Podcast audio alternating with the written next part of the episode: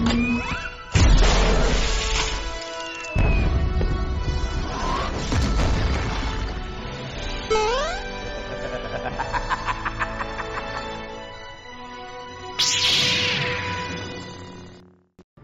Bom dia, boa tarde ou boa noite, pseudinhos. Como vão vocês no dia de hoje? Independente do dia do lançamento desse episódio, é hoje para vocês. Estou aqui acompanhado de pessoas magníficas e com mira certeira para falar uma série que, na minha opinião, talvez seja o meu top 2 das séries da Marvel. Mas vamos deixar ele se apresentar primeiro. Vai lá, pessoal. Oi, gente, tudo bom? Ciane de volta. É, parece que faz tanto tempo que eu não, não falo com vocês, mas na verdade não faz. Mas nossa, eu tava com saudade já. E aí, pseudinhos, tudo bom? Cá estou eu, Johnzinho, mais uma vez para falar desse episódio que tem muita. De, dessa série que tem muita trocação de flash aí. Tem muita parceria e eu queria dizer que essa série trouxe uma coisa que até hoje não conseguiu ser bem adaptada em nenhuma outra mídia, na minha sincera opinião, que é a sintonia entre herói e sidekick. Para mim é a primeira vez que isso funcionou bem no audiovisual. Tamo junto. Oi, gente, Vico aqui.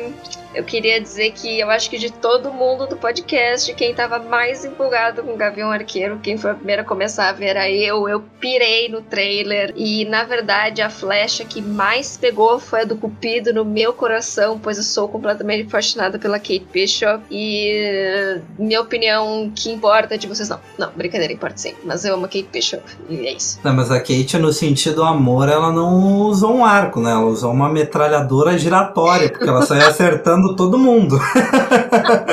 é maravilhosa, simplesmente ela é maravilhosa. Na verdade, eu acho que uh, isso é muito importante. Uh, como a diretora de casting da Marvel é perfeita, maravilhosa, principalmente nos, nas últimas produções, assim, cada vez mais conseguindo gerar carisma e entrega do, do público com o personagem, com os atores. Então, tipo, parabéns, palmas para elas. Bom, aproveitando que a Ciane puxou sobre o casting, vamos começar aí por quem já é antigo na casa, né? A gente tem o retorno do Jeremy Rayner como o Gavião Arqueiro, mas a gente também tem a estreia de uma, uma quantidade bacana de é, atores aí. A gente tem entre eles a Vera Farmiga, que talvez alguns conheçam da a saga ali de filmes Invocação do Mal, né? Dirigidos por James Wan, onde abordam o, o, os, os mistérios investigados pelos, pelo casal Warren. E a gente também tem o Tony Dalton como Jack Duskane. Ele não. Eu, honestamente, não conheço muitas das coisas dele, mas pesquisando, eu não cheguei a ver o que, mas ele esteve em Rebelde. Eu também não vi, então eu não consigo dizer se ele realmente esteve lá. Sim, vale dizer que a perfeita da Vera Farmiga também teve em Bates Motel, que foi uma série de muito sucesso inspirada em Psicose, né? Aquele filme do,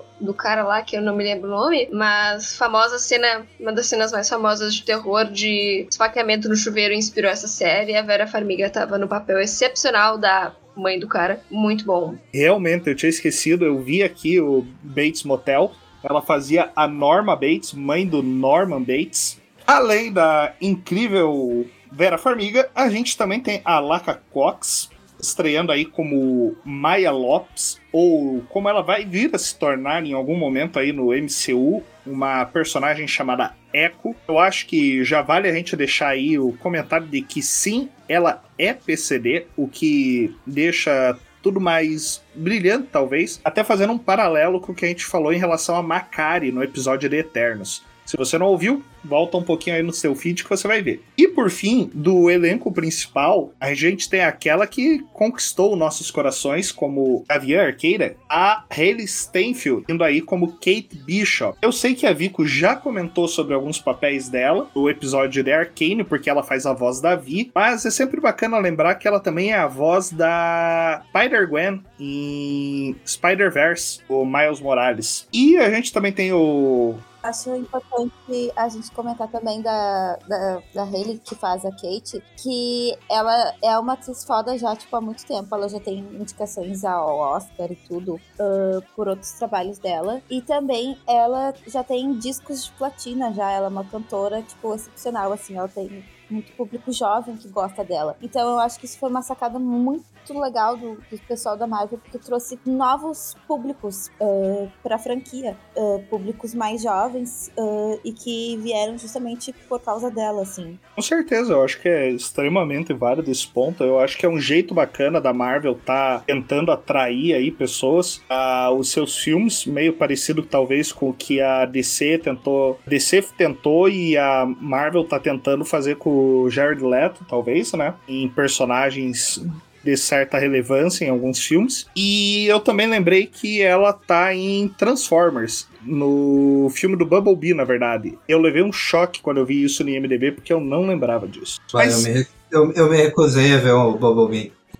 eu acompanho a Hayley desde que ela fez o segundo filme de, Estrela, de Escolha Perfeita. E daí ela fez The Edge of Seventeen, eu acho que é o que foi indicado a alguns prêmios. E. Perfeito. Ela fez Bravura Indômita também. Sim, Bravura Indômita. Ela é a menina principal. Maravilhoso esse filme também, verdade. Cada vez eu gosto mais dessa guria, é oficial. Mas vamos lá, que senão a gente se prolonga aqui só em elogios para essa menina incrível. A gente tem aí o, a série Gavião Arqueiro, trata do Clint Barton tendo que lidar com o problema do retorno de um suposto Ronin. A identidade que ele assumiu durante os eventos entre Guerra Infinita e Endgame. E agora ele precisa ajudar a Kate Bishop, que roubou a roupa do Ronin por engano, numa situação atípica, para livrar ela do problema que essa roupa traz. E no meio de tudo isso, eles vão se metendo em uma confusão atrás da outra durante a semana do Natal. Ele tenta ajudar e parece que mais atrapalha do que ajuda na real.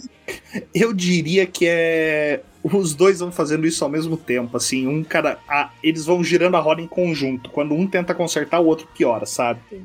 Mas pra gente não se alongar demais e correr o risco de dar spoilers, então preparem-se, porque aí vem o alerta de spoilers. E se vocês não querem tomar spoiler dessa série, vão lá, assistam ela rapidão, seis episódios, rapidinho de ver. Ou se você não se importa com spoilers, senta aí e se prepara para rir um pouco aí com a gente. Então, vamos nessa.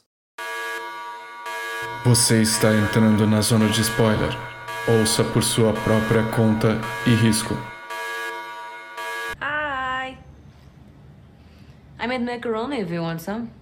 Se me permite, eu gostaria de começar essa parte com uma coisa que eu lembrei agora e que eu acho que seria interessante falar agora no começo. A fantástica cena que é pós-crédito, mas que aparece no começo do filme, porque ela é só repetida no final, do musical ridículo, meia-boca, sobre os Vingadores lá na primeira primeiro rolê que teve, a primeira batalha, que é uma cena que tu se mija rindo porque é muito engraçado, mas ao mesmo tempo tu chora porque o cliente fica lembrando da Natasha então é tipo Marvel total. Tu tá ali rindo do negócio totalmente abobado, sem noção. E daí do nada bate a depressão, assim, por causa da Natasha. E o que eu quero deixar pra Marvel é: a gente entendeu. A Natasha foi embora. Sim, a gente tá com saudade. Para de esfregar na nossa cara, Marvel, por favor. Eu, sinceramente, não gostei dessa cena do. Eu, pra mim, eles quiseram satirizar musicais. Porque eu sou uma pessoa que gosta de musical e eu achei o ó musical. Eu, eu, inclusive, tipo, faz muita referência ao Hamilton, ao musical, até a chamada da capa do musical é muito parecida. E, tipo, é um musical, tipo, muito, famo muito famoso, tipo, bem apreciado pela crítica e tal. E eu achei de verdade, assim, tipo, muito, muito besta, assim, sabe? A, a cena do musical, tipo, muito sátira, assim, sabe? E, eu, e a cena pós-créditos, que é aquela, eles cantando aquela cena do musical, e aí não termina nunca aquela música horrível, e eles dançando, tipo, felizes que nem um retardado numa batalha que morreu, tipo, um monte de gente. É a mesma coisa que fazer o musical da Covid, sabe? Tipo, não faz sentido para mim. E aí eles pegaram, começou a afastar a câmera uma hora. Eu disse, ah, vai aparecer alguém agora na plateia olhando, vai acontecer alguma coisa. Não, não acontece nada. É o tempo inteiro só aquela música ruim. Fiquei chateada. Eu vou falar que eu, eu gostei do musical. Eu achei engraçado eles quebrar essa expectativa no pós-créditos da gente, porque é, é, um pouco do que a Vico comentou ali no começo. É, a gente tem ali o, um, uma tentativa de mostrar, porque talvez aquilo seja só, na verdade, um trecho, o que é todo musical, né? Porque o foco é a história do Capitão América, tanto que o nome é Rogers, o musical. Mas eu acho que eles criaram ali uma cena que, como a, Vico falou, é, ela traz aquela angústia, não pra Jen, mas pro Clint, que tá lembrando da Natasha. E eles trazerem essa cena completa no final ali é uma total quebra de expectativa do que a gente queria para que viesse um personagem misterioso.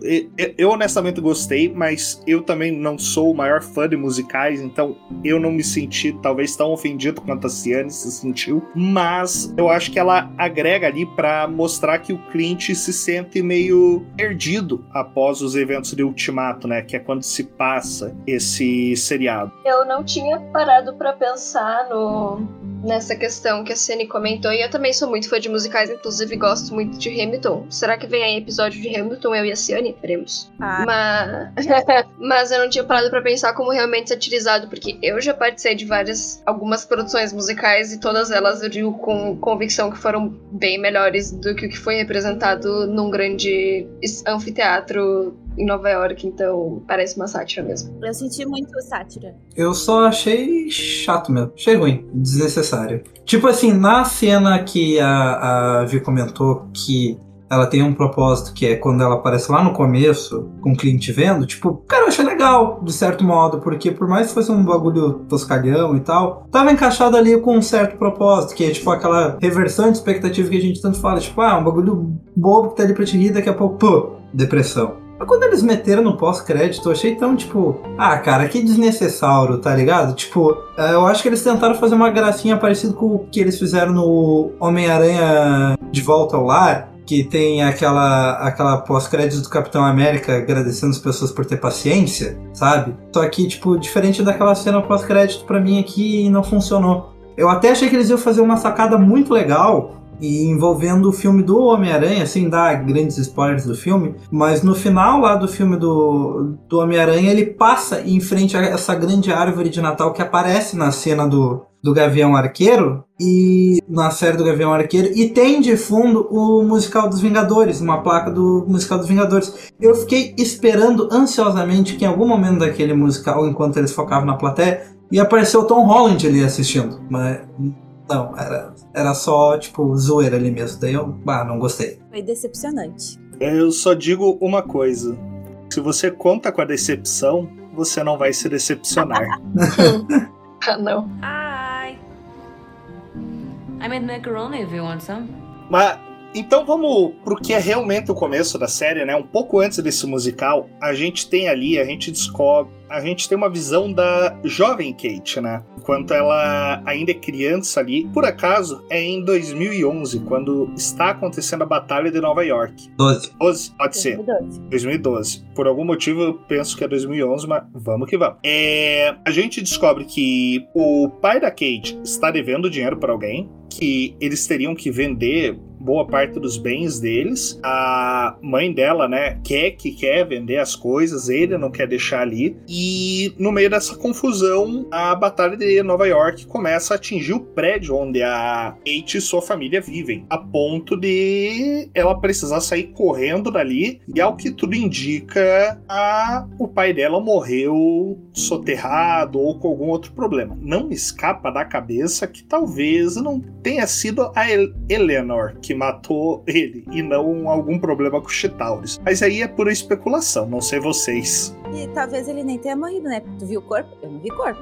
Se não tem corpo, não tem não morte. Tem morte, exatamente. Verdade. Até porque uh, isso é essa origem dela é diferente né, nos quadrinhos, né? Até o que eu achei legal dessa série é que ela dá espaço, dá mais espaço para as mulheres, que nem por exemplo na na tipo tecnicamente originalmente a mãe dela que morria, ela ficava sendo criada pelo pai e o pai era cuzão, tipo era do crime e tal, tratava ela super mal e ela sempre foi uma pessoa boa que queria ajudar e tal e daí daí quando ela era assim, jovem, assim, tava dando comida para as pessoas na rua, veio um cara de noite, estuprou ela e tal. E aí ela começou a querer estudar artes marciais e tal, e para se proteger e ajudar as outras pessoas. Então, tipo, essa uh, mudança na origem dela uh, deu uma suavizada na, na, personagem, né? Ela ainda não ficou, tipo, uh, a fria, amargurada, que nem ela, né?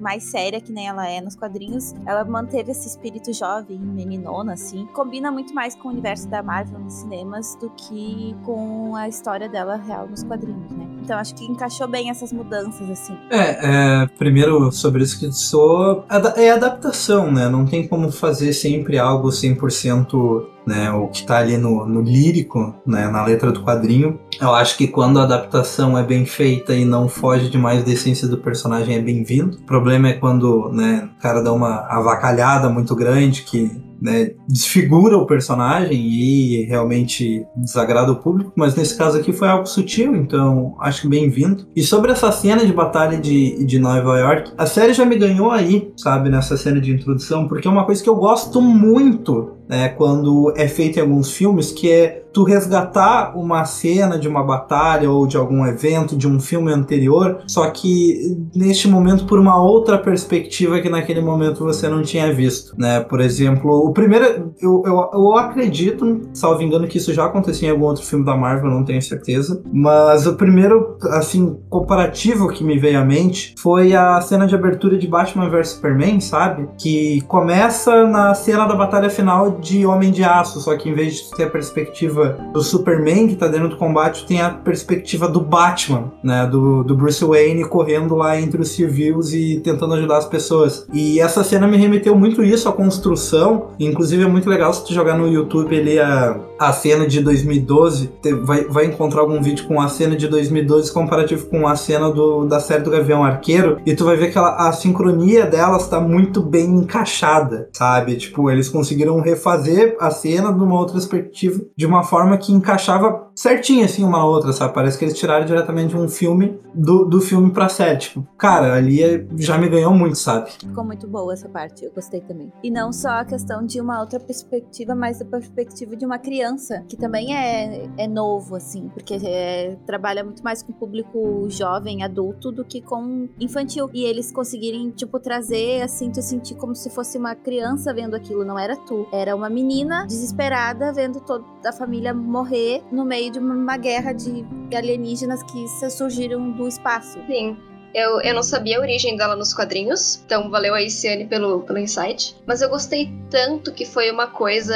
Caraca, aquele cara me salvou. Eu quero ser que nem ele. Eu achei isso muito legal porque é uma coisa tão. tem uma pureza esse tipo de escolha, é uma coisa tão genuína e tão bonita. E é tão bonito depois a dinâmica que eles têm de ela conhecendo o herói da vida dela, porque ele é essencial para quem ela se tornou, apesar de não, não saber quem ela é até o momento que eles se conhecem, né? Então eu acho todo tudo isso muito bonito. também, mas é outro contexto. Tipo, ela já é adulta, já é, é outro contexto, é diferente. Mas uh, essa, não, te, não teve essa, essa questão, tipo, tipo, da inocência de uma criança idolatrar alguém, sabe? Porque, tipo, essa, essa imagem que ela tinha dele, o brilho nos olhos quando ela falava dele, assim, tipo, nossa, uh, é, seria bem diferente, eu, eu acredito, sim, sabe? É, eu acho que é muito bacana e a gente vai vendo que ela buscou tentar se tornar alguém parecida com ele, né? A gente tem aquela introdução em animação muito bonita, mostrando todo o desenvolvimento dela, que ela não treinou apenas arco e flecha, né? Ela buscou se tornar proficiente em outras artes marciais e formas de combate, o que vai tornar ela ali uma grande lutadora no decorrer dessa série, né? Ainda não é perfeita, leva umas surras maluca, mas é bacana querendo ou não, né? A gente vê que ela tem a, por mais que ela tenha toda a habilidade, ela tem aquele excesso de confiança dela, algo que ela acaba trabalhando, né, querendo ou não, durante essa série, com o Clint ensinando fazendo ela ter limites às vezes, quando ela derruba aquela torre do relógio, né? Porque ela pensa assim, Nossa. ah, eu, eu consigo acertar. Mas ela não pensou o que poderia acontecer. Mas ô, sejamos honestos, ninguém pensa que ao chacoalhar um sino com uma flecha vai derrubar uma torre, né? Uma torre inteira. É, a torre exato. inteira. Mas é bacana porque isso dá a brecha pra ela ir pra casa e resolver esses problemas da instituição com a família dela, né? E a gente ali é reapresentado a mãe dela, né? A Eleanor Bishop, que está em um relacionamento com Jack Duskane, um, um cara que, assim, pelo que a gente entende, já era conhecido da Kate e da, da vida de socialite dela, né? Cara, extremamente. Mas assim, ó, quando eu digo extremamente, gente, é aleatório. E eu adorei isso. Eu adorei, eu gostei. Um personagem completamente maluco, aleatório, caricato, que por algum motivo encaixou muito bem dentro dessa série. Ele, ele era leve como o tom da série, e ao mesmo tempo que ele era caricato, ele não parecia aquela coisa. Não parecia uma sátira, sabe? Não parecia uma coisa também é, completamente, sabe, fora do tom ali. Eu, eu gostei, gostei bastante do, do personagem. Acho que o ator foi muito bem no, no papel e as cenas dele de luta com a espada é, eu achei sensacional. Até agora tô tentando entender qual, qual é a função deles largar aquele cara lutando tão bem com a espada, mas tudo bem, tudo bem. Eu preciso dizer que eu odiei no sentido de me enganaram direitinho porque eu tava na da Kate direitinho, direitinho. Eu tinha certeza absoluta de que ele era vilão e que tinha sido ele quem matou o Armand. Eu tinha certeza absoluta e eu odeio porque as séries sempre me fazem sentir muito burra. Muito, muito burra. O pior é que eu tava vendo com um amigo meu e ele dizia, cara, ele não é o vilão, por que, que tu odeia tanto ele assim? E eu dizia, não, ele é o vilão sim, eu sei que ele é vilão. E daí no fim, né? Quebra a cara. Se a Kate falou, eu acredito. Não, mas eu não achei que ele fosse vilão, porque ele era muito bobo, cara. Eu pensei assim, "Pô, não pode ser. Ele podia ser, tipo, do vilão, mas ah, eu acreditava que ele era usado pela, pela Eleonora, assim. Mas, tipo, que ele sabia, sabe? Que ele achava que ele era o fodão, mas que na verdade ela só usava ele. Ela só usava ele, mas ele nem sabia que ele tava sendo usado, que foi pior ainda, sabe? Tipo, É, não, não desconfiava da mãe dela. Eu achava que ele era vilão, mas eu achava que ele era vilão, tipo, braço menor, peixe pequeno, sabe? Eu achava que ele era só um- uma marionete socialite do Wilson Fisk, né? Que na verdade acabou sendo a função da, da mãe, né? Da Kate. A Eleona. Eu, na verdade, meio que me decepcionei, assim, com o papel da mãe da Kate. Porque eu achei que ela ia ter uma participação maior, porque ela é uma atriz foda. E o, e o pai dela, na, originalmente, ele é tipo um chefãozão, assim, ele tá ali no meio do rolê. E aí eu achei que ela ficou. Ela foi pouco utilizada, assim. Achei que ela ia. Que ela ficou ali como se ela estivesse sendo explorada pelo rei do crime, que ela nunca queria aquilo. Eu achei que não, que ela ia. Que ela era pelo. tava pelo crime mesmo, entendeu? Que ela queria aquilo, que ela de repente tentou até dar um golpe nele pra ela ficar de chefona do negócio, sabe? Eu achei que ia ir pra esse lado, assim. Mas não, ela meio que ficou de vítima ali, sendo ah, sugada por ele por causa dos erros do ex-marido e tal. Eu meio que me decepcionei com esse, desen... com esse desenrolar que a história teve, sabe? Não sei vocês. Ah, eu achei que realmente ficou uma conclusão fraca ali pra Eleanor, mas eu gostaria de constatar aqui uma tese já antiga sobre esse filme de quadrinho que eu acho que aquela mais uma vez ela se realça que é quando você não sabe quem é o vilão do filme e o filme tem um ator muito foda, é, é esse ator o vilão. Não fale. Eu só não suspeitei dela porque eu realmente achava que ia ser o, o Jack e eu não me decepcionei com o final porque foi diferente do que eu esperava e eu gosto, apesar de me sentir burra, quando as coisas são diferentes do que eu espero. então eu acabei gostando assim só porque eu fiquei surpresa. Não acho que foi excelente, até porque eu lembro que quando eu vi o primeiro episódio eu falei pra várias pessoas: essa vai ser a melhor série da Marvel até agora. E eu acho que isso foi diminuindo, essa minha sensação foi diminuindo até chegar no último episódio. E hoje eu não acho mais isso. Não acho que é que supera a minha favorita, que vocês já sabem, que é a WandaVision. Mas é muito boa, certamente vem em segundo lugar. Eu acho que é, é bacana e talvez até fazer, fazer um paralelo, na verdade, né, com é, essa decepção que algumas pessoas podem ter tido com a função da Eleanor na organização no geral pode talvez ser comparada ao que algumas pessoas sentem em relação ao Bane em Cavaleiro das Trevas. Alguém, John? Então.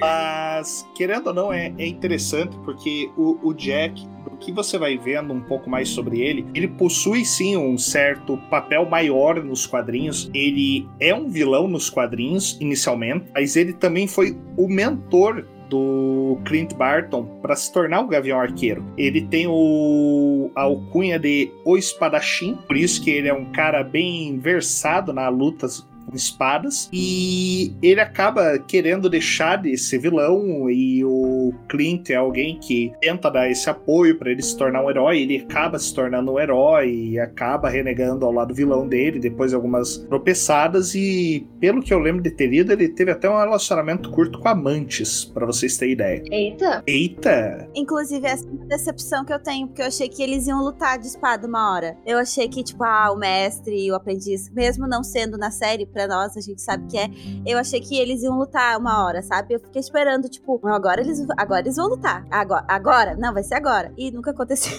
É que eu acho que dentro do contexto que se desenhou dentro da série, eu acho que não seria uma luta tão interessante, porque teoricamente ele continua sendo, por mais que nos quadrinhos ele seja um cara foda, que ele continua sendo um civil que, ok, luta bem com espada, mas tipo, Clint é um vingador, tá ligado? Então, tipo, eu acho que eles teriam que tornar, pra, pra dar aquela valorizada do tipo, pô, o cara é um vingador, o outro é um civil, dar uma baita desbalanceada na luta em favor do Clint, sabe? Que nem eles lá no RPG, lá, ele. Ah, eu derrotei um Vingador.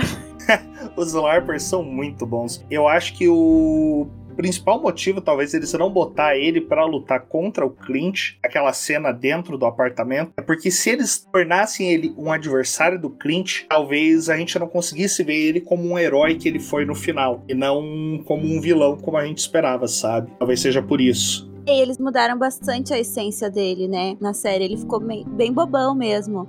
Eu gostei desse lado bobão. Ele era um alívio cômico bem bom. Não é melhor do que as caras e bocas que a Kate faz. Assim, eu sei que eu chorava de rir. Eu mandava mensagem pra Vico falando, cara, as caras que ela tava fazendo era muito boa. Eu não sei vocês, mas ele me passou muito a vibe Augustinho Carrara. Sim, Meu Deus. sim. Revelação. Acabei de. Pá, sim. Então vamos pro que culmina no final do episódio. A gente tem aí o- um grande leilão escondido, né? Acontecendo durante o evento beneficente, onde o, o departamento de controle de danos, né? Que já nos foi apresentado em Homem-Aranha de Volta para Casa, eles mais uma vez são falhos em deixar as pessoas roubar as coisas deles, né? Porque Órgão O- público, né?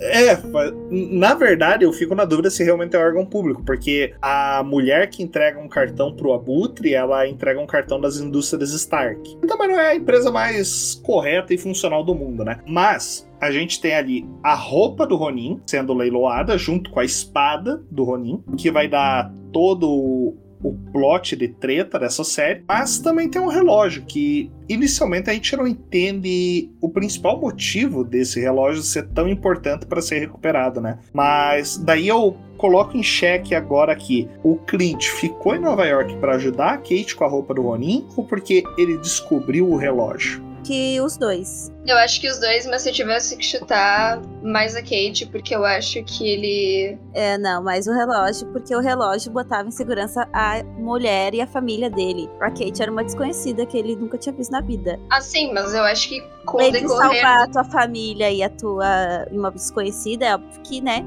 Não, com certeza, né? Mas eu acho que com o tempo, óbvio que no começo ele fala que não quer nada, não quer mais nada com ela, etc. Mas eu acho que ele acaba se vendo nela, assim, de certa maneira. Porque eu acho que depois que ele perde a Natasha em Ultimato, ele perde um pouco do que restava de. Na real, talvez depois dele ter ficado como Ronin, né? Ele perde um pouco do que restava de inocência dele, assim, de. de cria- Enfim, o que restava de bom e de esperança, e eu acho que ele vê isso na Kate. Eu acho que ele vê esperança real de alguém que quer fazer a diferença na Kate, e a Kate é inspirada nele. Então, eu acho que. Ela inclusive, né? é, eu acho que, inclusive, falando nisso, cabe aqui eu falar uma frase que eu ouvi quando eu tava vendo com meu amigo. Inclusive, eu sempre falo, quando a gente tá falando de série da Marvel, eu sempre falo, ah, porque tava vendo com meu amigo, é sempre o mesmo amigo que é um dos nossos ouvintes. Ferrenhos, ele sempre, tudo que a gente posta. Jonas, um dia a gente vai te trazer pra gravar com a gente, tá? Tu não pede pra esperar. E ele falou assim: John, não fica bravo, tá? Se for ficar bravo alguém, fica bravo com o Jonas, não comigo. O Gavião Arqueiro do MCU é mais Batman do que qualquer Batman do universo cinematográfico da DC. Nunca ouvi tanta bosta na minha vida. Eu sabia que o ia, ia falar isso.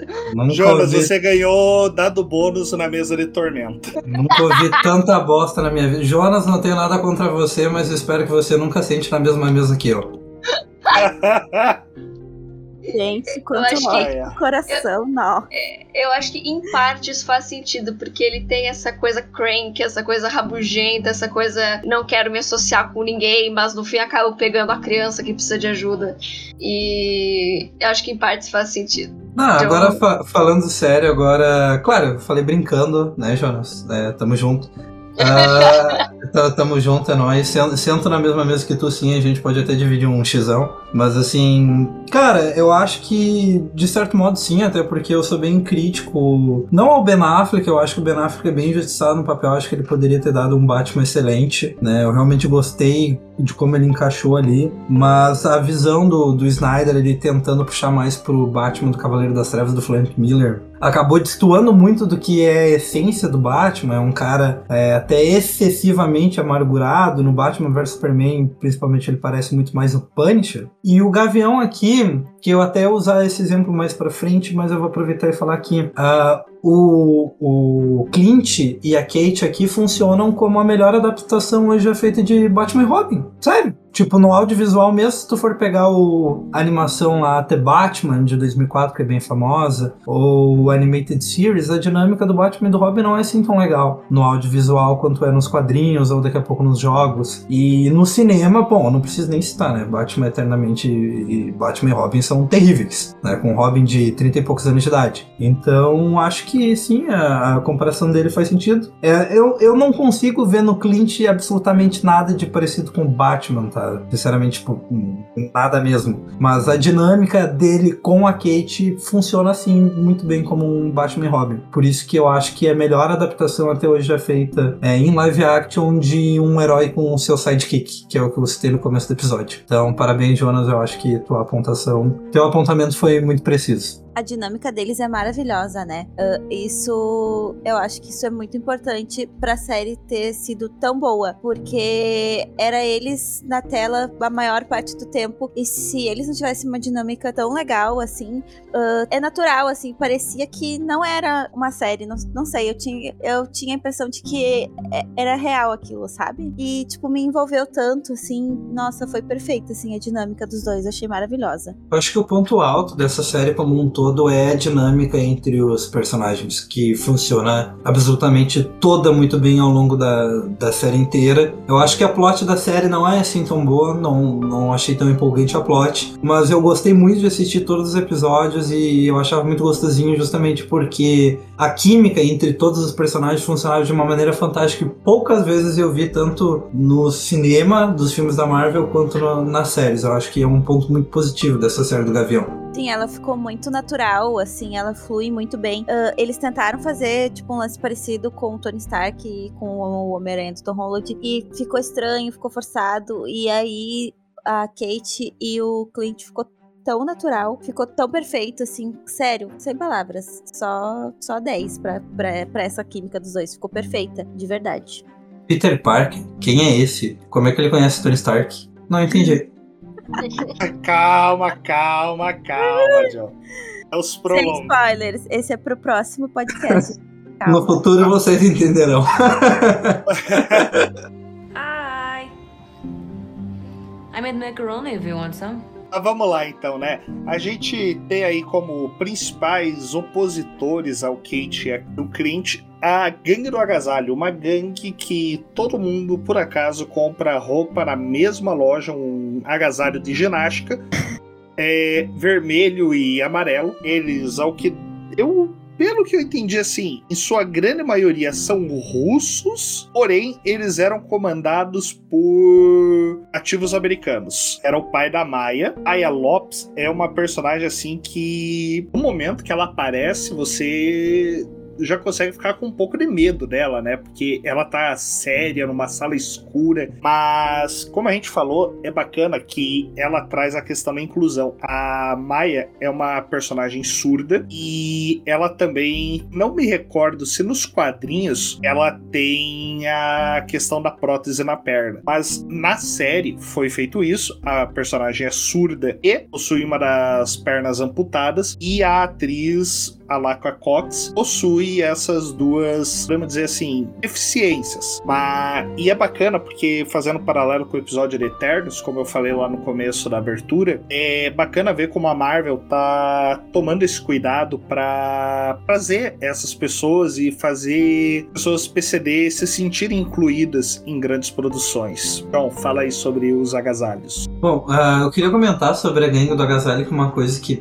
foi muito automático para mim. Eu não, eu não sei se alguém aqui já jogou GTA 4, mas se alguém que está nos ouvindo já viu. Eu, eu acho muito difícil que vocês não tenham feito a associação que a gangue do agasalho lembra muito a gangue dos russos do GTA 4, porque é exatamente o mesmo contexto, é um monte de russo, todos vestidos de agasalho. E, cara, é muito engraçado, porque até alguns momentos lembra que jogo de videogame mesmo, porque principalmente na batalha final, mano, como é que uma gangue tão zoada, que é um monte de maluco de. Pô, a gangue é chamada de gangue do Da onde é que spawna tanto boneco no final, velho? Parece que tem uma máquina ali, um NPC spawn, spawnando ali. Parece que o Naruto meteu um Kagebujen, cara. Que bagulho absurdo.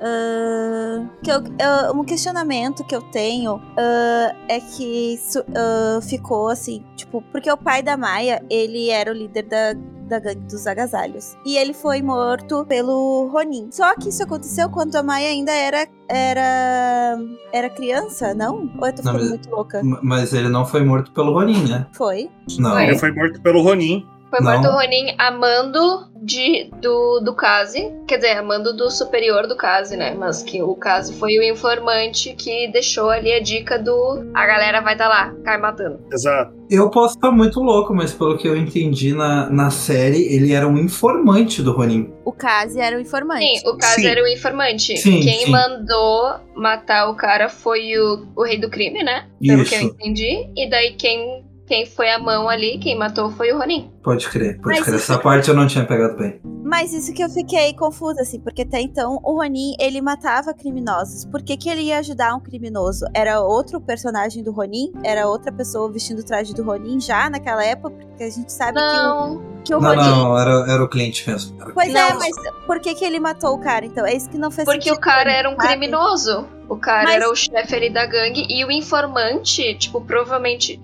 É que assim, certamente ele não sabia que isso era mando do Kingpin, do, do rei do crime. Então ele deve ter deixado um informante qualquer que não tá feliz ali ou que não tá se ligando, me deu a dica, então eu vou aproveitar. Ele não sabia que era mando do rei do crime, né? Na cabeça dele, ele usou um. Na cabeça dele, ele usou um peixe pequeno para derrubar um peixe maior, sabe? Uhum. É, isso eu fiquei muito bugada na hora, assim, sabe? Eu fiquei tipo, mano, porque não faz sentido, sabe? Porque ele quer exterminar os criminosos. Por que, que ele ia ajudar um criminoso? Essa parte eu fiquei muito tipo, oi? Não, mas é provavelmente isso que a Vico falou. Ele só recebeu a informação, achou que estava fazendo algo pelo bem que ele acreditava e, na verdade, ele foi usado pelo rei do crime. Então, já que a gente tá falando do rei do crime, eu acho que a gente tem que falar o quão feliz, pelo menos eu fiquei, não sei vocês, com o retorno do rei do crime. Foi maravilhoso. Porque Caraca, que assim, a gente não tem certeza ainda se o universo da Netflix vai ser mantido ou não, mas eles trouxeram de volta o Rei do Crime, com o mesmo ator da série do Demolidor. Meu, ele tem uma presença, você realmente se sente intimidado, que é a principal característica do Rei do Crime nos quadrinhos, né? Ele é uma figura intimidadora que tá ali só movendo as peças a seu favor. E eu acho que é muito bacana ver que eles aproveitaram um recurso das séries da Netflix mostrando que sim, elas tiveram pontos bons e que merecem ser aproveitados. Eu fiquei feliz com o retorno dele, mas em seguida eu já fiquei triste, né? Pelo justamente porque eu acho que primeiro não é o mesmo, né? o mesmo personagem no caso, embora seja o mesmo ator.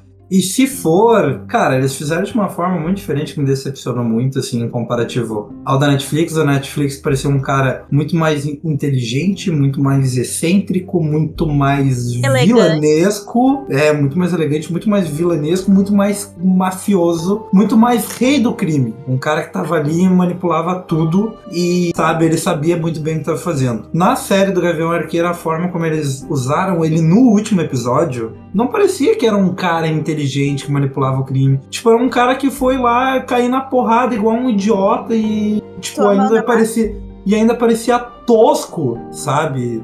Na Ah, eu achei muito ruim, muito ruim, desculpa. Eu odiei esse do crime. Eu, no começo, que ele, logo que ele apareceu, eu fiquei nessa dúvida, será assim, o que, que é?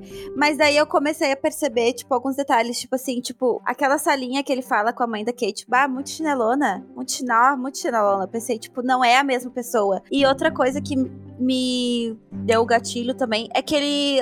ah, na série do Demolidor, ele não fazia nada. Tinha gente pra fazer tudo pra ele. Ele não fazia absolutamente nada. Ele fazia um omeletinho só. E aí, ah, nessa série, não, ele saiu, foi pra rua, tomou soco, tomou flechada, tomou tiro, tomou tudo. E aí eu fiquei tipo, não, não, não é, não é, não é, não é. Algo de errado não está certo. Então, eu acho que é interessante porque, assim, a gente não sabe o que aconteceu com o Rei do Crime durante o blip, em teoria. Porque eu fui dar uma pesquisada rapidona aqui e, segundo o ator, o Vincent Dionifro, confirmou que esse Wilson Fisk é sim o mesmo de Demolidor, mas com diferenças pontuais para que ele se encaixasse no MCU. Então, vamos especular aí um pouco de leve, porque também especulação não leva a lugar nenhum, mas talvez ele tenha assumido o blip e tenha perdido todo aquele poder dele, porque querendo ou não, no final da série do Demolidor, Matt Murdock, assim, destrói quase tudo dele, né? Eu não me recordo se ele vai preso naquele final ou não, Vai. Vai, vai, vai preso. Então, assim, ele pode estar se reerguendo de volta e por isso que ele tá naquela condição meio de chinelo. Inclusive, pra quem não viu a série do Demolidor, essa cena que o Rick tá falando, que o Matt ele tira praticamente tudo do Rei do Crime, meu,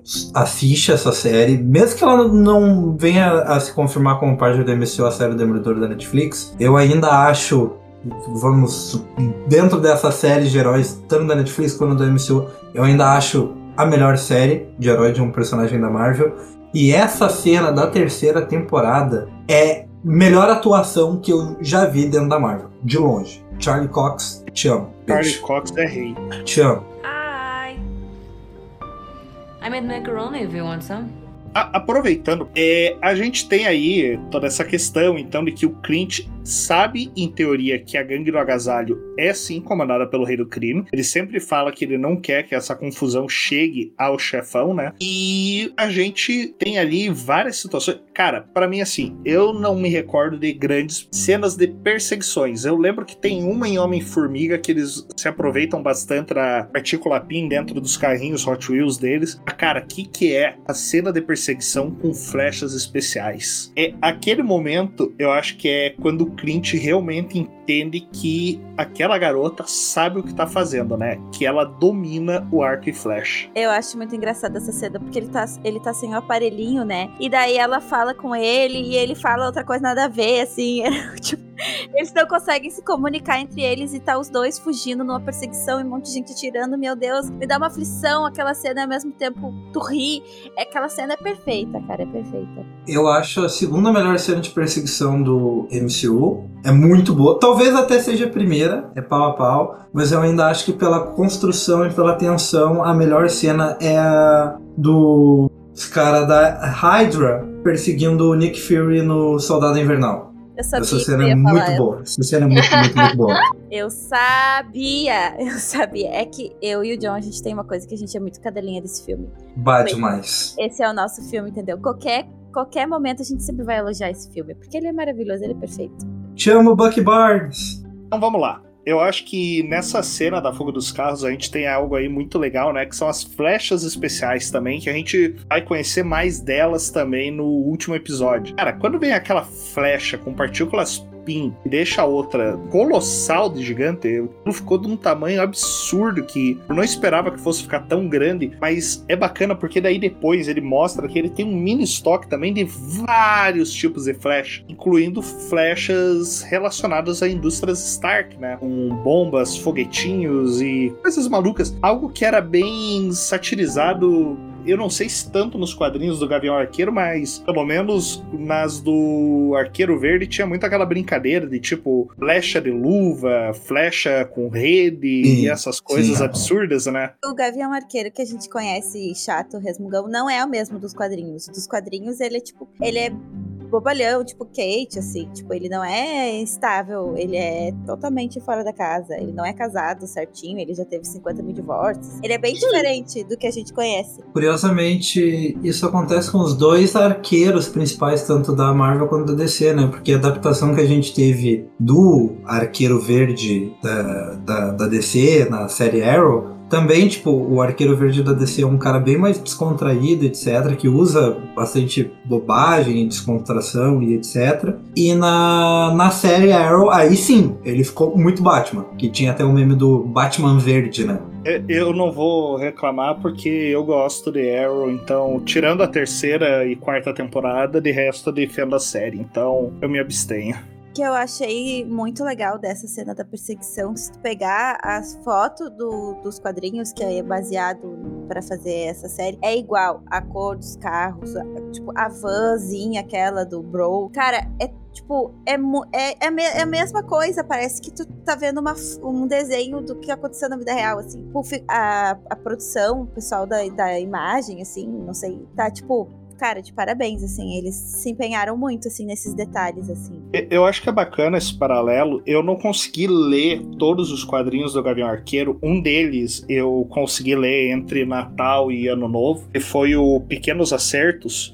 Que a identidade visual da série rouba muito de- da capa desse quadrinho, daquele fundo branco com a flecha roxa descendo. E é um quadrinho que mostra ali como o Clint se meteu em problemas com a gangue do agasalho. Fica até um paralelo muito bacana, que daí eu vou puxar aí, a- pra daí voltar nessa parte dos quadrinhos, porque quando eu tava lendo, eu comecei a rir por identificar algo que foi usado na série, porque a gente tem o retorno de uma personagem magnífica. Que é a Helena, a irmã da nossa falecida viúva Natasha Romanoff, viúva negra, né? Se apresentou como nossa falecida, com uma naturalidade. Que é isso, Rick? Seu coração é de pedra. Não, eu tô triste, mas é Uma porque fase. já deu aí seis meses pra eu a- a conseguir aceitar isso. Quer dizer, seis meses não, Endgame tem bem mais tempo. Mas é, é que a Helena é uma personagem, assim, a Kate é cativante, mas, cara, a Helena tá assim, é o cativante plus. Ela tem uma coisa que tu fica presa olhando pra ela, tu não sabe dizer o que. Ela te hipnotiza, cara. Ela é uma serpente. É o sotaque russo. Eu é o ia sotaque dizer, russo eu dela. ia dizer, eu sei o que, que é. E é o sotaque russo. Kate, O- o Kate Bishop. E é exatamente isso que eu vou falar, porque assim, a gente sabe que ela foi contratada, a gente sabe que a Eleanor que contratou ela, mas assim, duas coisas muito bacanas que na hora que eu que eu terminei de ver, eu mandei pra Vico, porque assim, eu assisti no mesmo final de semana que teve o quinto episódio, eu assisti Viúva Negra com um amigo que não tinha assistido ainda. Na cena inicial, a pequena Helena, em sua infância, fala que quer comer mac and cheese, a mesma comida que ela preparou na casa da Kate. E caí esse pequeno easter egg que eu achei fenomenal. A Marvel é muito boa em fazer esse tipo de, de A Marvel é resgate. muito boa em fazer isso. Ela faz muita referência, né? Na verdade, eu queria Sim. fazer um elogio a essa série, que ela deu espaço pro protagonismo das mulheres. Ela- em Shang-Chi a gente falou sobre isso, em Eternos a gente já falou sobre isso, como eles têm dado mais espaço pra aprofundar as personagens femininas. E essa série, tipo, ela foi além, assim, sabe? Ah, ela mostrou a visão da Helena do blip de dela voltando, de como é que foi aquilo. Ah, ela a gente conseguiu, a gente já tinha um amor por ela, mas a gente conseguiu ter mais ainda, tipo, estreitou mais ainda a nossa relação. A gente conseguiu ver, entender melhor ela. A Kate também, assim, ela, né, a questão de de aprofundar mesmo, dar mais espaço. Porque era, era a minha reclamação, sabe? Eu sei que no cinema não tem muito tempo de tela, tem que ser jogado mesmo. Mas eu achava um absurdo eles não usarem a série para fazer isso, né? A minha maior dor, assim, acho que eu nunca vou superar, é o filme do Capitão Marvel, que é horrível. E o jeito o que fizeram com ela, e enfim, nunca vou superar. E aí, aí agora a gente vê, assim, essa série, como ela soube trabalhar isso, como ela soube. A gente se envolveu com a história da Maia, a gente uh, quis que ela superasse, quis ajudar ela, a gente entendia as motivações dela. E teve uma hora até que achei que ela realmente ia matar o Clint e eu realmente perdoaria ela se ela tivesse feito isso. Então, porque consegui me envolver com a história dela, com a história da Helena, com a história da Kate, com a história de, até da Eleanor, que teve uma participação menor, mas mesmo assim uh, eu consegui, porque elas tiveram espaço para trabalhar isso. Então, isso eu acho que é uma coisa que a gente tem que elogiar, porque eu sempre vim criticando isso há muito tempo, é que eu batia nessa tecla. E eu realmente acho que a gente devia elogiar. Falar, é, tipo, né? Finalmente tá acontecendo, Brasil, tá acontecendo. Tá, tá vindo aos poucos, mas tá vindo, eu acho que é válido. Mas só daí aproveitando essa cena do, do macarrão com queijo, a, além de toda a dinâmica que vai se estabelecendo e é extremamente cômica entre as duas, a todo momento ela vai falando: porque eu sei isso, Kate Bishop, porque você, Kate Bishop, demorou para isso, Kate Bishop, Kate Bishop. E no quadrinho, quem coloca o Clint em problema com a gangue do agasalho é uma mulher chamada Penelope Wright, se eu não estou enganado. E quando as mulheres da vinda do Clint, entre elas a Viúva Negra, decide perseguir essa mulher, ela encurrala ela começa: Penelope Wright, por que você. Como você meteu o Gavião nessa treta, Penelope Wright? Por que você tem para esconder? Você sabia que isso, Penelope Wright, pode ser considerado crime? Então ela começou a fazer aquele jogo de tipo, eu tô falando teu nome para te intimidar, que nem a Helena fez. E é muito bacana esse paralelo, como a Ciane falou também da perseguição de carros, como eles aproveitaram coisas do quadrinho para tornar a série mais bacana. E meu, é extremamente hilário a Helena repetindo o nome sem parar. Ah, eu não vi como algo ruim, eu tava me divertindo com aquele absurdo. Não, eu gostaria de colocar como toque do meu telefone só pra ver aquela voz repetindo várias e várias vezes Kate Bishop, porque é sensacional. Meu Deus, eu, João. Eu adorei. Socorro. Eu, eu adorei, eu adorei. Eu, eu quero ouvir mais vezes, vou até colocar depois aqui no YouTube ela falando. A, a química delas é muito boa, aquela cena delas brigando no elevador. Cara, é muito engraçada. É Sim. perfeita, porque se ela quiser, ela dá uma coça na Kate, entendeu? Mas ela tem o cuidado de, tipo, ah, vou, não vou eu zoar a Nina, coitadinha, tô começando agora, né? Jovem, pobrezinha, né? Tem, tem, muito, tem muita coisa pra acontecer ainda. Ela tem um cuidado. Ao mesmo tempo, ela se irrita, aquela, cara, essa mina não sai do meu pé, sabe? Tipo, É muito engraçado. O, o tapa na cara. Essa cena foi sensacional. Essa Não, é cena foi mesmo. sensacional.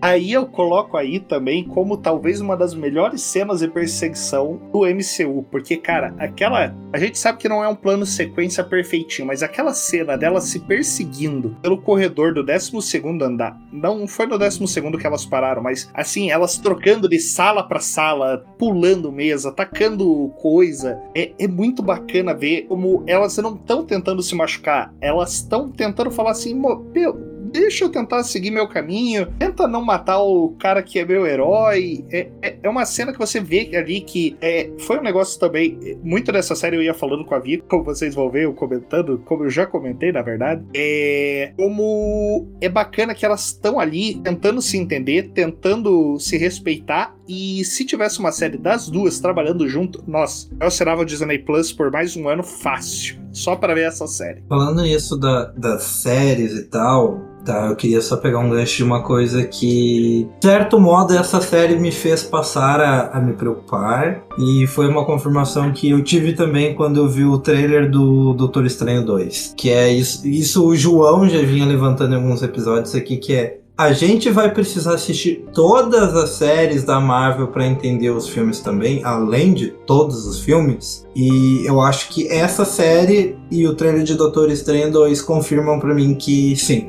Sim. É, que sim, a gente vai ter que assistir todas as séries também. Porque o arco da, da Helena que começou lá de ela querer matar o Clint, né, no pós-crédito do filme lá da Viúva Negra, foi resolvido aqui, na série. Então quando ela aparecer de novo no cinema, isso já vai estar resolvido. Eu achei que ela ia ter uma participação na série e isso não ia se resolver. De repente ela não ia conseguir matar o Clint e ir embora, algo do tipo, para deixar que ela deixe de ela voltar no cinema ainda, sabe? É, como não, não fazendo tanta falta tu não ter visto a série nesse sentido. Mas não, ela concluiu esse arco de querer matar o Clint aqui, então realmente tu vai ter que assistir as séries também para entender o MCU. Inclusive no trailer do Doutor Estranho ele fala lá sobre os eventos de WandaVision com a Wanda, então é, se tu não assistir as séries tu vai ficar boiando. Que eu, eu, eu gosto disso, porque eu sempre, sempre falei, tipo, aproveita a, a plataforma para desenvolver melhor os outros personagens, porque no, no, cinema realmente não tem como ter só um filmezinho de duas horas para falar, tipo,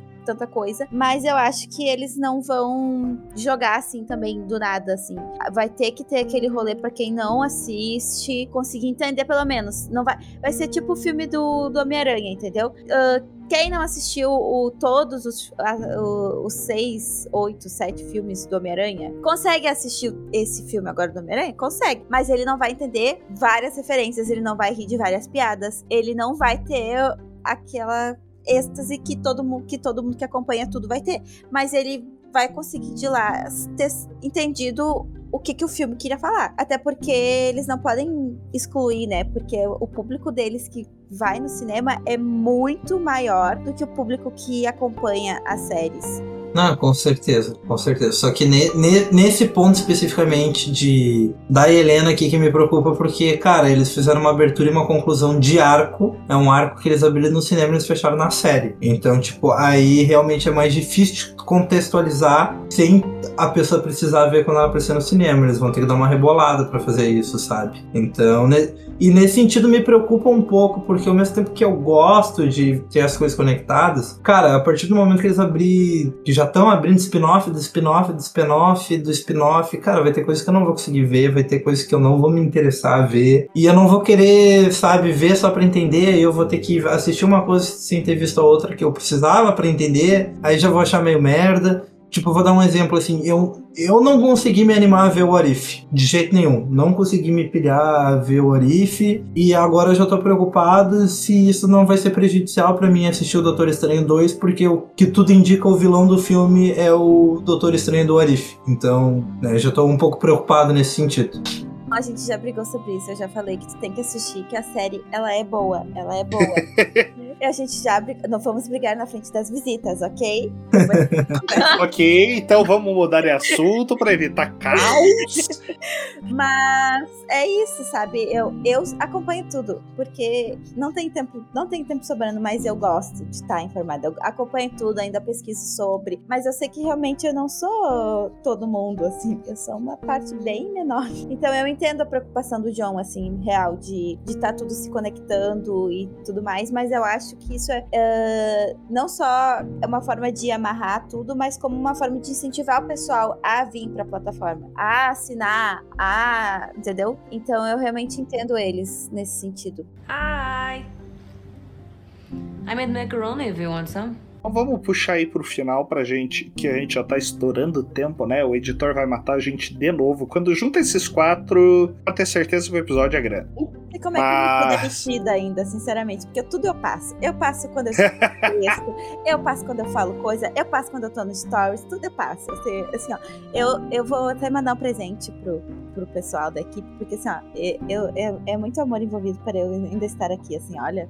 Sucesso. Mas vamos lá. Cenas finais de batalhas. A gente tem ali conclusões de vários arcos. A gente tem o. o que pode ser talvez o fim da gangue do agasalho, né? O, o como o John falou, spawnou todos os NPCs de gangue do agasalho possíveis para aquela batalha. E o que era mais importante, né? O, entre eles, o Kazi, ele foi derrotado ali pela Maia, né? Por ter traído não só o pai dela, mas ter traído a confiança dela, né? A gente tem ali o, o fim desse cara que servia como um braço direito. Nos quadrinhos, ele, pelo pouco que ele apareceu no quadrinho do Gavião Arqueiro que eu li, o Pequenos Acertos, ele, ele é um personagem bem sinistro. E a gente também tem ali, eu acho que vale voltar um pouco para quando a Kate decide que vai enfrentar a mãe dela e o rei do crime, e ela fala que ela vai fazer aquilo sozinha, e o Clint fala que não, que ele vai ajudar, porque eles são parceiros. Aquilo não dá um quentinho no coração de vocês? Com certeza. Batman e Robin. Tipo, ela, ela conseguiu o que ela tanto queria desde o começo, que era eles serem parceiros. Que ela falava, não, a gente é parceiro, e ele, não, a gente não é. E aí, quando ele fala, quando ele aceita, cara, eu fiquei assim, mano, como assim? Lágrimas Chorei, escorrem. Eu chorei, eu chorei. É, a relação dela de parceiro com ele no começo da série é tipo quando você tá namorando aquela pessoa e aquela pessoa ainda não sabe que você tá namorando ela, entendeu? Aí você tem que convencer a pessoa, né? Acontece bastante. Triste. Meu Deus, João. Socorro, Caraca. gente. Deixa eu mudar de assunto rapidão. Vamos É. para. O Vico vai lá, por Vou, favor. vou chamar minha terapeuta, a Estefânia, né? Vamos ver se ela não quer bater um papo com o João aqui. Eu vou chamar a minha Laís, vem cá, vem cá, Laís. Caraca, vai virar batalha de Pokémon isso? Não vai trazer a, a sua? Batalha psicológica. Ah, Ai, vamos, vamos fazer uma reunião, nós e as nossas terapeutas, acho sucesso. Caraca, Tá sucesso. Mas, precisando. Teve outra cena que eu chorei também, foi quando a Maia descobre do- que o Casey traiu, assim, ela, o pai dela. Porque ela, ela tinha uma relação super de confiança nele, assim. E aquilo, tipo, me dói, porque era só, ele, tipo, ele, ele que ela tinha, entendeu? Ela não, ti- não tinha família, assim. Tipo, a Kate tem a mãe dela, o Gavião Arqueiro tem a esposa, tem os filhos. Ela só tinha ele. E aí, tipo, ela ficou sozinha, assim, aquilo me, me deu uma. Bah, me mexeu comigo do jeito que eu não esperava, sinceramente, assim. Eu realmente fiquei, tipo, comovida, assim. E falando na esposa do Clint, ah, teve, tipo, uma referência que eu acho que quase ninguém pegou. Até tava falando com o Rick ah, sobre isso, que é, foi a função do relógio, né? Que a gente tava falando antes da questão ah, do que que era o relógio. O relógio, ele con- continha a identidade se- secreta da esposa dele, da Laura. Que eu, era uma personagem que eu sempre fiquei, tipo, ai, mano, a mina é só dona de casa, né? Tipo, onde, é que eles se conheceram? Onde é que ela surgiu? Porque ele tava sempre em missão e coisa. E aí, tipo, veio uma explicação, assim, que ficou, tipo, meio sub- subentendida, assim. Não foi todo mundo que pegou essa referência. Que quando ah, ela vira o relógio, ah, tem o, o símbolo da Símbolo Shield da Shield.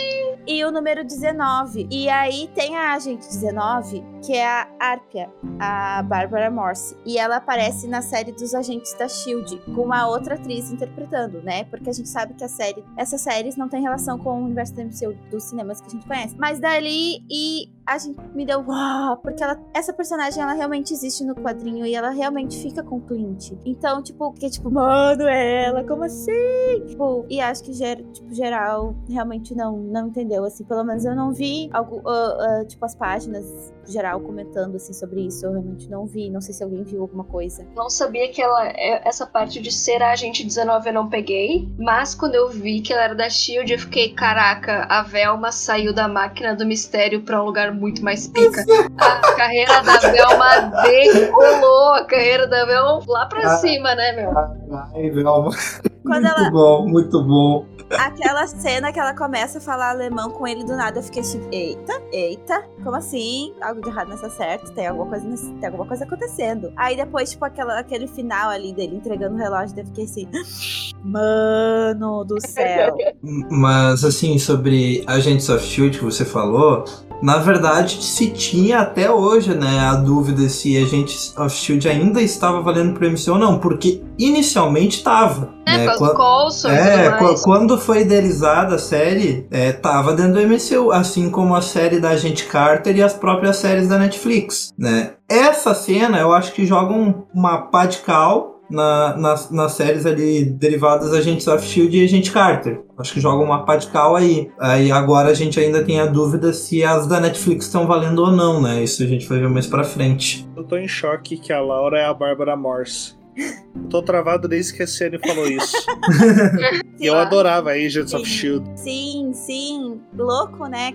Muito louco. É, a, a questão da- das- dessas séries, ah, ah, pelo que eu estava pesquisando, ah, não vai rolar de ser tudo junto por questões de ego e contrato e brigas internas na- nas equipes ali. Então, E fica também a questão que a última temporada de Just- Agents of Shield apresentou o multiverso. Fica essa dica aí. Então, são multiversos diferentes. É. vamos lá. Última cena que deu quentinho no coração que a gente, pra gente poder ir pro final de vez do episódio, que senão a gente já vai bater um tempo gigantesco aí, pessoal. É quando o Clint e a Helena se acertam com o barulho de passarinho e é o momento que eles decidem que realmente aquela briga entre os dois não vai levar a lugar nenhum. Ah, eu chorei. quando rolou o assovio, eu só me debulhei em lágrimas, cara. Porque eu esperava, eu, eu não sabia, eu não sabia o que ia rolar. Eu não conseguia deduzir, mas eu não achei que ela fosse ceder assim. O que acaba fazendo mais sentido, né? Não, porque ela não ia acabar matando o Gavião Arqueiro na série do Gavião Arqueiro. Mas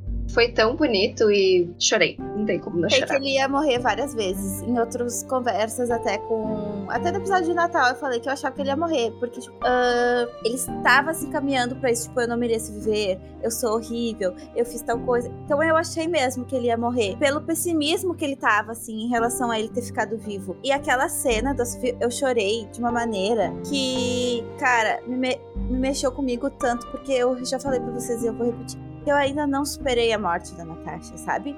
Eu sei que nem o Rick falou que já faz não sei quanto tempo, meu Deus.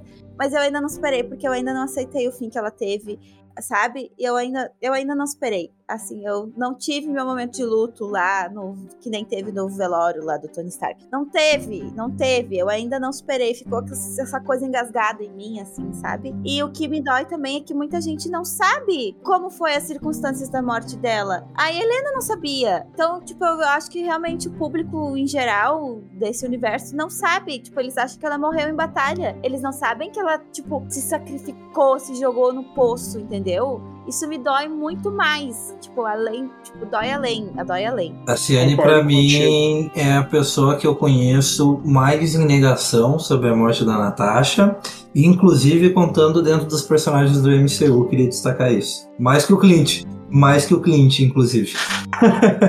Mas sobre essa cena final, eu só queria comentar que, cara, é, fugiu agora o nome da atriz que interpreta a Helena, vocês podem me ajudar aí? Florence Pugh. Isso, Florence Tava Pugh. de aniversário essa semana. 26 aninhos, inclusive, só um ano mais, mais, novo, mais velho do que eu. Se puder, por favor, em algum lugar do mundo, me note, viu? Amo te, I, I love you, entendeu? E eu te amo. Cara, aquela cena que ela. Aquela atuação dramática dela nessa cena da, da carinha de choro quebrou meu coraçãozinho em tantas formas diferentes. Não precisava aquilo. Não precisava aquilo, sério. Eu não chorei, mas meu coraçãozinho ficou tão quebradinho daquilo. Eu só fiquei tipo, eu quero te dar um abraço quentinho, vem cá, vem cá, deixa eu te dar um Cara de choro da Florence Pugh. Não tem jeito em qualquer filme que ela faz a cara de choro dela, aquele, Machuca, aquele, machuca. aquele sorriso invertido totalmente. Não, isso pareceu meio gore falando. Mas aquela, o cantinho da boca pra baixo, que é tipo, o que seria uma, uma, uma retratação caricata de tristeza, é tão natural nela que não tem como, como não chorar, não tem como não ficar chateado, cara. Não dá. É muito expressiva, né? Não tem Muito. Hi. I made macaroni if you want some. Então vamos lá, pessoal. A gente. Vamos aí. Ah, uma nota para essa série, então, né? Então vamos manter a boa e velha ordem alfabética. Ciane, comece. Ai, a louca, não. Eu vou, na- vou dar uma nota bem alta, tá? Ah, não é padrão da Ciane dar uma nota bem alta, vocês sabem disso. Porém, essa série teve vários acertos que eu realmente gostei. E o maior deles foi ter se mantido na cidade, ter se mantido naquele universo ali. Cê não precisa salvar o mundo sempre, que é uma coisa que a gente vem falando há muito tempo. Tudo envolve salvar o mundo, salvar o universo. Nunca pode ser só o pessoal salvando a vizinhança ali. Então eu realmente gostei que eles se mantiveram nisso, sabe? Não tentaram surtar e tudo mais. E pelo que eu comentei também de dar mais espaço para as protagonistas femininas, que eu achei muito importante, sem ficar forçado, sem ser aquela cena dos Vingadores em The Game que eu odeio. Que, ah, vamos juntar todas as minas aqui fazer uma foto bonita. Então eu vou dar 9 pra série. Cara, eu. Eu tenho, uma relação controversa com essa série, tá? Que, tipo, ao mesmo tempo que eu assisti todos os episódios e gostei de todos, é, foi uma série que eu achei muito gostosa de assistir o tempo todo. Como eu já destaquei, principalmente pela relação, tá? Entre os atores ali, os personagens, eu achei que ficou maravilhoso. Eu acho que ninguém distou, eu acho que todo mundo foi muito bem dentro de seus papéis. Não é uma série que, tipo, em qualquer qualquer momento dela, seja.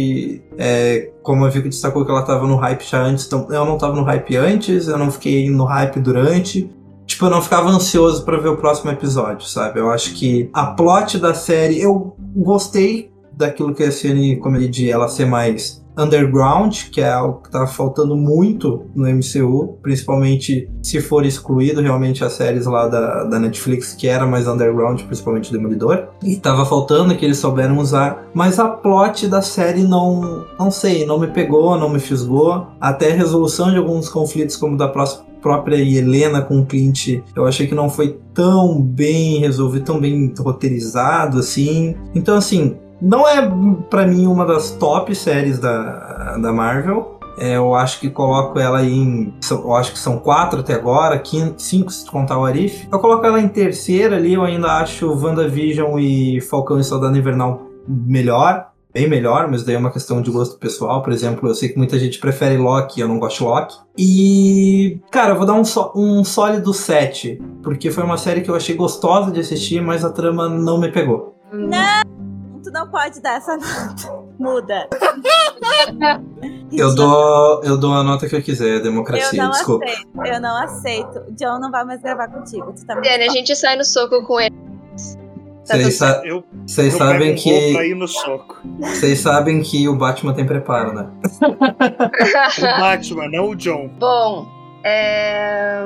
olha, eu eu concordo. Eu gostei muito de vários pontos que a Ciane trouxe, porque eram pontos que eu não tinha percebido, em, em especial sobre protagonismo feminino e tudo mais. E é muito real aquilo, a gente bate muito na tecla de não ser um, um vilão gigantesco de ter que salvar o mundo, né? Então, eu vou bem na vibe da Ciane, assim. Eu também dou um 9. Entre 9 e um 9,5, na real, porque eu sou muito cadelinha da série, eu gostei demais. Eu acho que foi uma série muito gostosa de assistir, eu acho que o elenco foi excepcional, a atuação foi muito boa e a relação dos personagens entre si, entre todos eles, foi muito orgânica, foi muito, boi- muito bem construída e tratava de assuntos que tinham a ver com o íntimo de cada um deles, né? Toda a infância da Kate, com relação ao Clint, era a fase dele de Ronin e da, pensando na Natasha, a personagem da Florence, né? A Helena também tinha toda aquele, aquela coisa que não era só um contrato, não era só matar qualquer um, era matar quem ela entendia que tinha matado a irmã dela. E a, a Echo, né, ali, a personagem da Laqua Cox também tinha toda uma motivação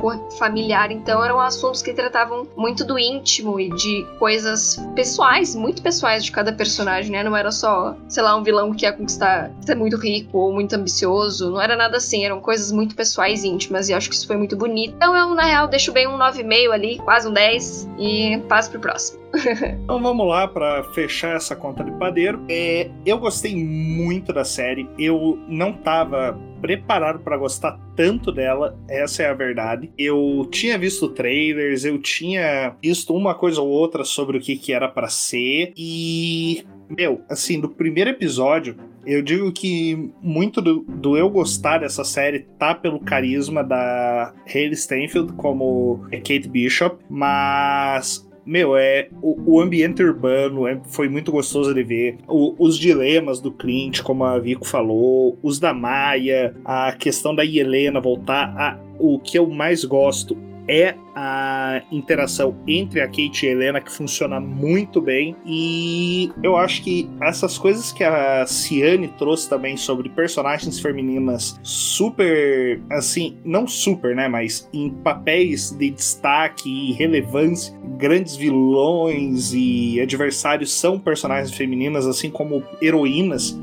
O próprio pessoal dos LARP dos lappers, lappers, eu esqueci como que fala, o, da galera que luta com espadinha de borracha, mas é uma galera muito bacana que tem personagens femininas ali extremamente fortes e carismáticas. Então eu vou me juntar a Vico e vou dar um 9,5 porque a nota do John tá deixando essa média muito baixa e essa série não merece uma nota, nota baixa.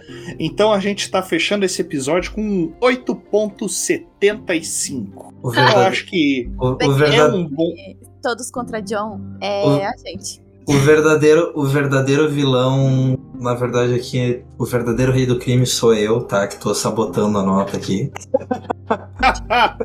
Então, gente, dei o tchau de vocês aí pra gente encerrar essa gravação, porque o editor já tá vindo com uma faca. Tchau, tchau! Kisses! E Helena, Ai, eu gente. te amo! Tchau, gente. Se cuidem. Gente, Florence Pugh, I love you. Agora eu acho que eu tenho mais chances que o John, porque eu chamei ela pelo nome, não pelo da personagem. e porque eu falei em inglês. É isso, beijos. E tu deu uma nota boa pra série. Exato. Justo. Então é isso, galera. Até mais. Sigam a gente nas redes sociais e até o próximo episódio. Tchau!